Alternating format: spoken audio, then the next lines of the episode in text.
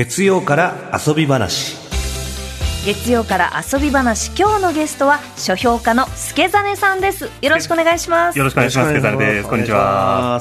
あの先週土曜日は助真さんのイベントにあの私がゲストで、はいえー参加させていただきましてありがとうございました、こちらこそありがとうございました。めちゃくちゃ楽しかったです。はい、どんな感じだったんですか？あのもう助真さんと一緒にこれまで、えっと私だったり助真さんがこう、うん。読んできたうん。本をこうね紐解いていったり、はい。うん。いろんなお話が出ましたね。そうですね。うん。あとはあのコネクト月曜日から木曜日のはい。全曜日の印象をとか感想を聞かせていただいたりとか。なるほどなるほど。ラジオのお話も前半結構多かったですね。はい、うんうん。してまして、えっとラジオネーム藤色のたすきさんから、はい。えーイベントについてのメールをいただいています。うん。助真さんとレンゲさんのイベント本の扉を開けて会場にて参加させていただきました。お。ありがとうございますえーコネクトの話から助真さんとレンゲさんの過去に巡り合った本の話などさまざまなお話を聞けて本当に2時間があっという間でした、うん。さらに終了後にはサイン会がありふお二人ともこちらの話を丁寧に聞いてくださり本当に最高でした、お二人ともお疲れ様でした、うん。追伸会場へ向かう途中に同じく会場へ向かうレンゲさんをお見かけしましたがお意外と早足で少しびっくりしました。かっこ笑い。そうなんですね。あの私ちょっとあのー遅れると思ってうん。急いでたんですよ。なるほどなるほど。で、えっと、このね片手に地図を見ながらああそこが B&B かと思いながらシュッシュッシュッシュッってこう歩いて、はいはいはいはい。驚かせてすいません。い。やこの会場本当リスナーの方がたくさんいたんですけど、はい。熱気がすごくて、もうちょっとしたコネクトのワードですぐ皆さん察して笑ってくれるんですよ。もう広島っていうワードだけでうん。ドンって会場が湧いたりとか、はい。もうカルタのもう早早押しぐらいの感じ。で、えめちゃくちゃいい会会場でした。いや本当に嬉しかったです。ありがとうございました、ということで助真さん今日はどんな本をご紹介いただけるんでしょうか？はい、えー今回は第169回芥川賞候補作品を紹介。はい、えー来週7月の19日、えー水曜日に芥川賞と直木賞の受賞作の発表があるんですが、うんうんレンゲさんと菅さんは芥川賞、直木賞って、まあ、よく聞くと思うんですけど、はい。うん。どんなものかとか、なんか候補作読んだことあるとか、そういうのってありますか？いや僕はね僕本当ざっくり めちゃくちゃざっくりなんですけれどもなんか結構サスペンスとかミステリーとか、そういうなんかちょっとなんつったらいいんだろう。おどろおどろしいのがあの芥川、じゃあじゃあ直樹か、うん、みたいなイメージなんですよ。うん、で芥川はなんかこの純文学とか心が温まるようなお話みたいな感じで勝手に思っちゃってるんですよ。菅さん、はい。大正解です。そうなんですか もう言うことなくなっちゃってるぐらいなんですけど。いや、でも本当おっしゃる通りで、あの、毎年大きなニュースにあのなる芥川賞と直木賞なんですけど、あの、まあ、簡単に言うと日本で最も有名な文学賞と言っていいと思います。で、えっと、芥川賞と直木賞、それぞれ、えー今言っていただいた通り、芥川賞は純文学うん。という、えーまあ、菅さんが言っていただいた通り、人生とは何だろうかとか、うんうん。まあ、いわゆるザ文学。うんみたいなえー文学作品に与えられる文学賞。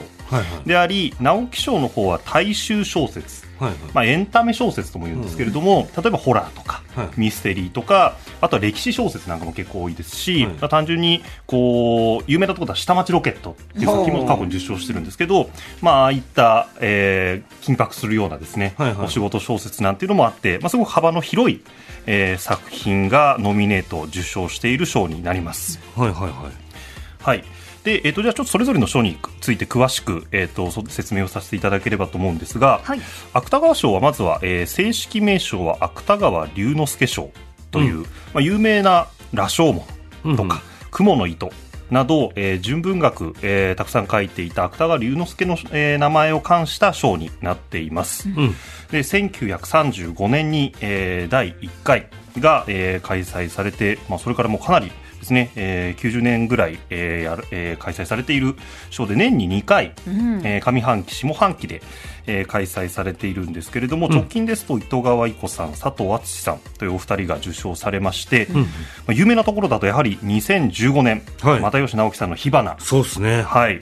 びっくりしました。そうですよね。ね同じ芸人さんでというところで。そうです。先輩なんで。ええ。又吉さんがすげえってなりましたけどね。読まれましたやはりもちろんまあ多分もうほとんどの芸人さん読まれてると思うあはいはい。芸人さんのお話です。ーそうですよね、はいで、まあ、他には、えー例えばさ第、えー130回には綿谷りささんの「蹴りたい背中」と金原ひとみさんの「蛇にピアス。あったな」はい。ダブル受賞。ダブル受賞。ありましたね。やりましたね、お若読みました。かったあそうですそうです、ねはい。最年少受賞だったかな確か、うん。ですごく話題にもなりましたし、えー古いところだと、えー1955年に、えー元都知事の石原慎太郎さんが「太陽の季節」という作品で受賞されまして、まあ、これでかなり芥川賞がまあ有名に、えーなりました。うんはい。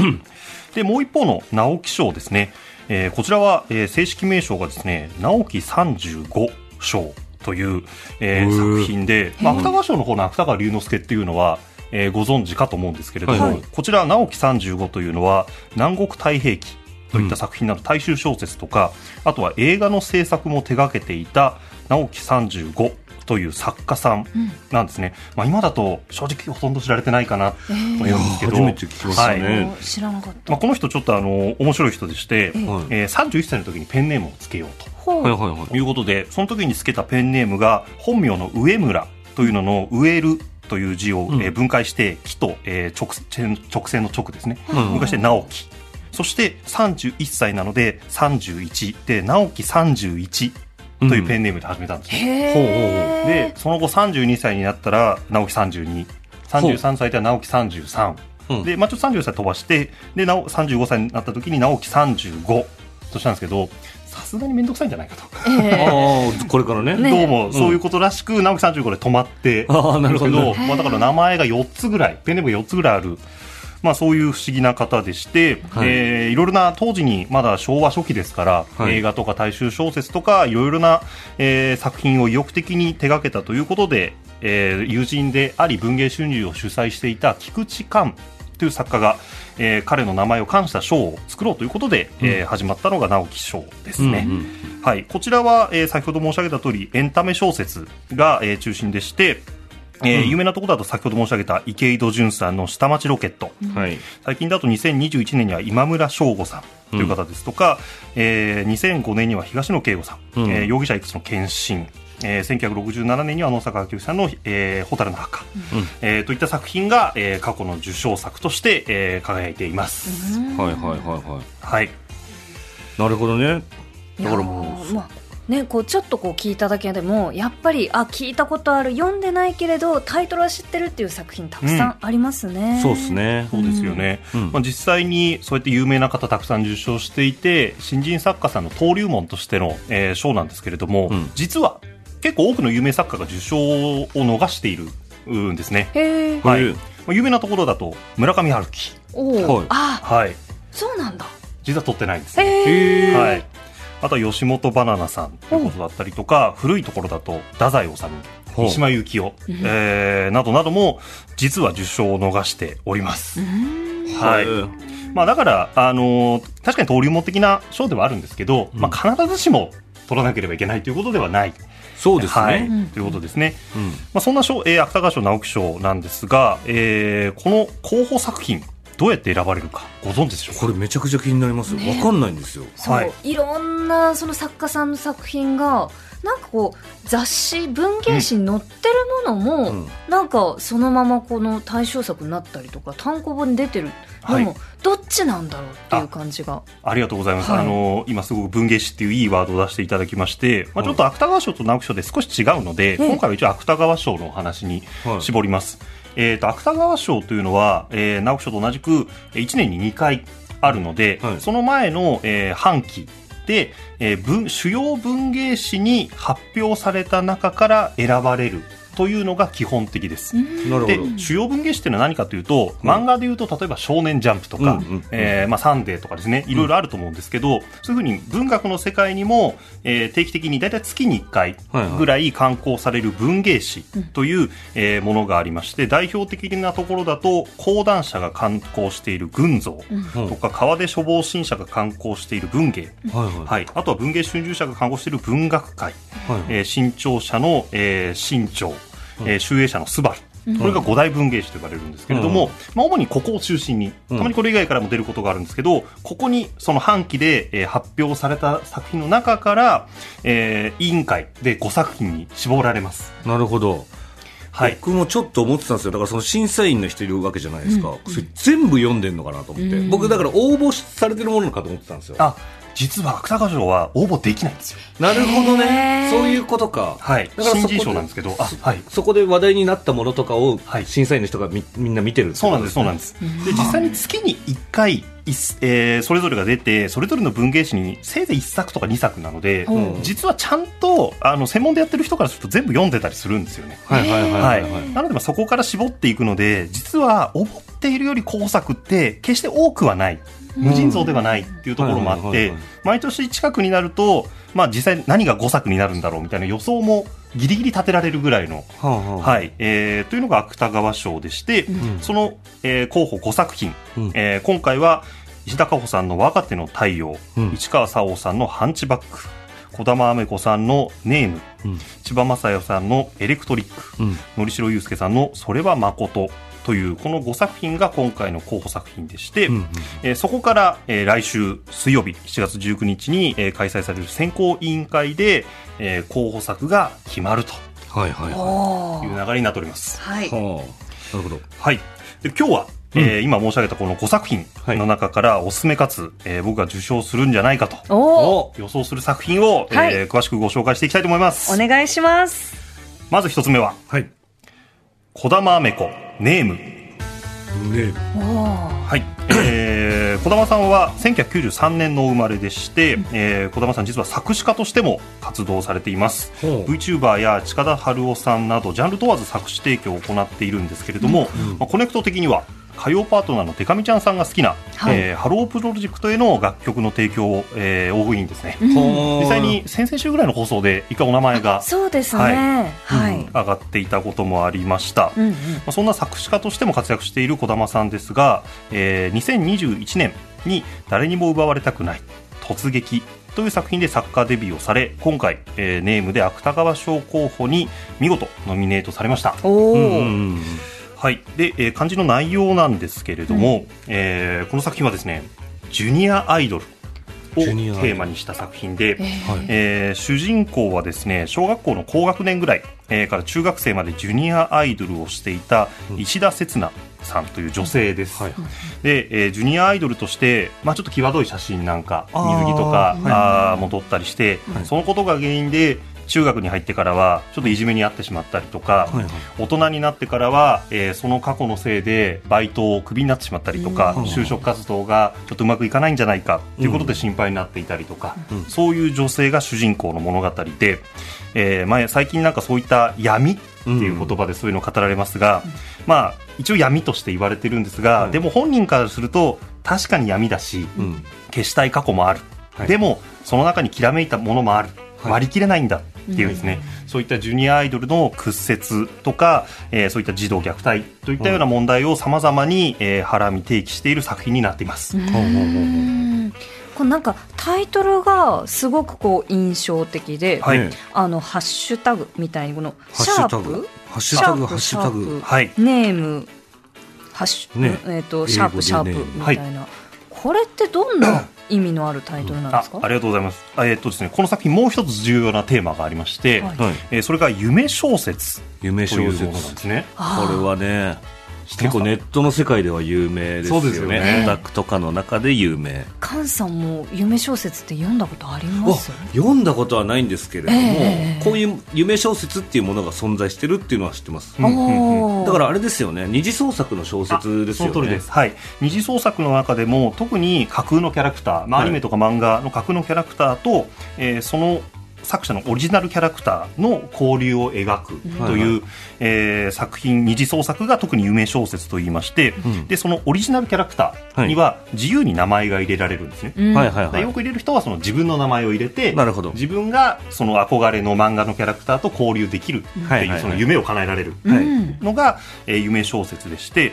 で何もその、えーオリジナルキャラクターに名前を入れないと「ハッシュタグ、えーこのシャープネームになる。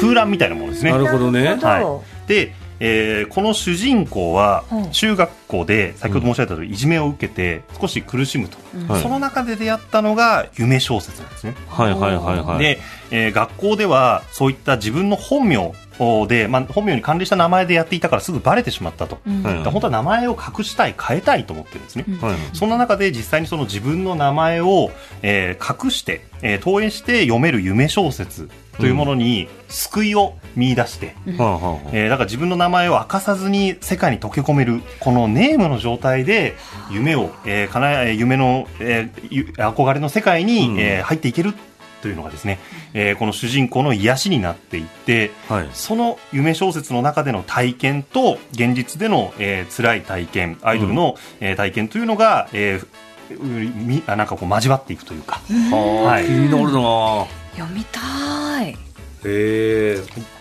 これがですね本当にすごくやっぱ作詞家でいらっしゃるので、えーパワーフレーズみたいなのも多いので、はい。はいあのーそういった要所要所に心に残る言葉もありますので、えーはいぜひ、えー作品読んでいただければと思います。はい。じゃあ、うん助真さん次の候補作は何でしょうか？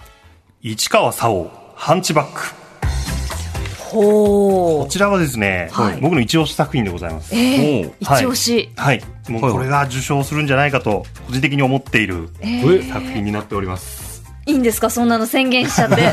これ来週恥かいてるかもしれないので。いやいやいやいやでもねいや楽しみですまあでもあの受賞してもしなくても本当に僕はあのうん心に残った作品でして、うん。どういうことかというとまあ文学作品って読んでいくと、はい。まあ大人になってくるとこう自分のこう自我っていうもので、えー読んでいく面と、うん。こう作品を読んだことによって自分の中で何か変わったりするっていう、うん。そのこう自分の中の固まっているものそしてえー作品によって変えられてしまうものっていうのが自分の中にあるっていうのがはい。文学の醍醐味なんですね、うん。はい。こんなにいろいろと変えられちゃったかへえ。結構読書した後のなんか自分の中の変わってしまったもの変えられてしまったものがすごく大きかった作品ですごいパワーがあるんですね。はいはい。はい、えー作品、えーまずは作者の方紹介していきます、えー作者の市川沙央さんは、うん1979年生まれはい。で今回のこの「ハンチバック」はですね文学界新人賞という、えーさえー文学賞の新人,、えー新人賞を受賞されていますはい。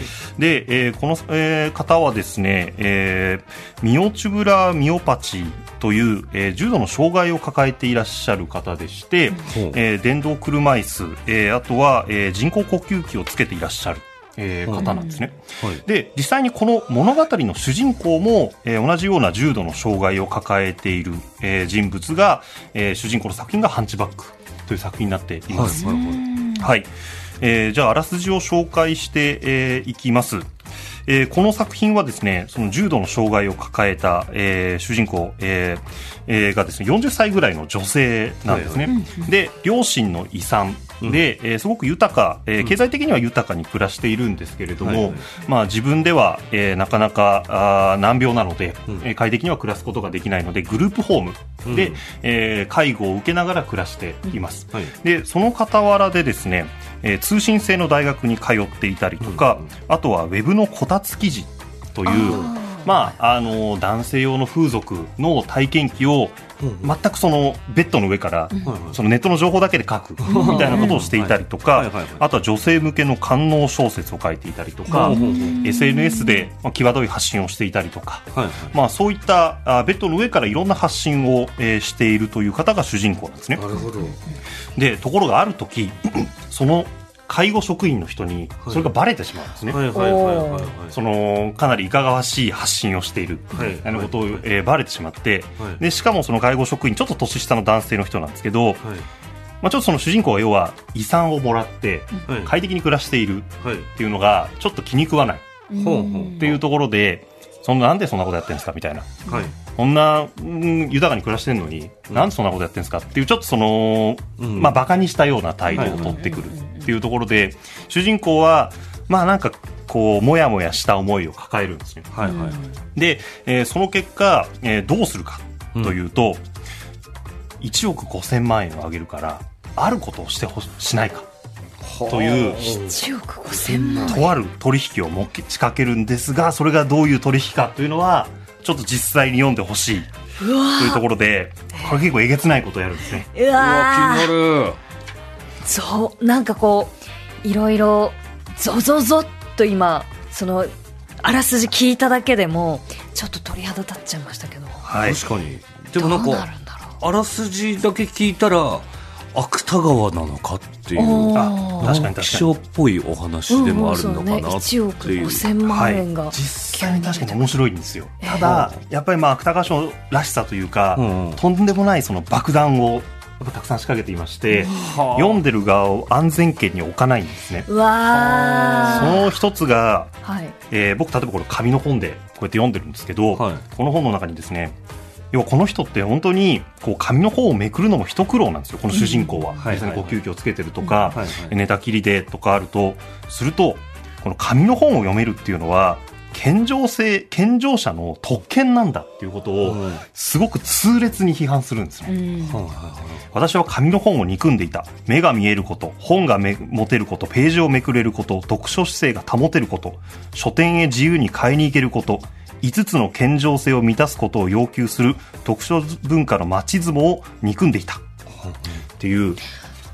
読んでいる側にお前らも全然特権持ってんだぞっていうのを、はいはい。まあ、この読書っていう体験をしている最もその、この俺を読んでる人にとって今その瞬間にそのメッセージが来るわけですもね。そうんなんですそうなんです。傍観者にさせないっていう作品でわあすごい読んだ後にいろんなものが残る変えられる作品で本当に重いものが来るのでぜひ読んでほしいう作品です。うわわだから考えさせられるんですねいろいろ。はい。そうですね。覚悟は必要かもしれないけれどでもなんか読むべき作品って感じはしますね。そうですね。だから僕もこれこうなんか経験に紹介どう紹介するのがいいんだろうかっていうなんかその紹介自体がその軽んじてるんじゃないかとかすごくそういった慎重にならざるを得ないところもあってちょっと自分自身の読書を振り返る一つ大事な経験になりました。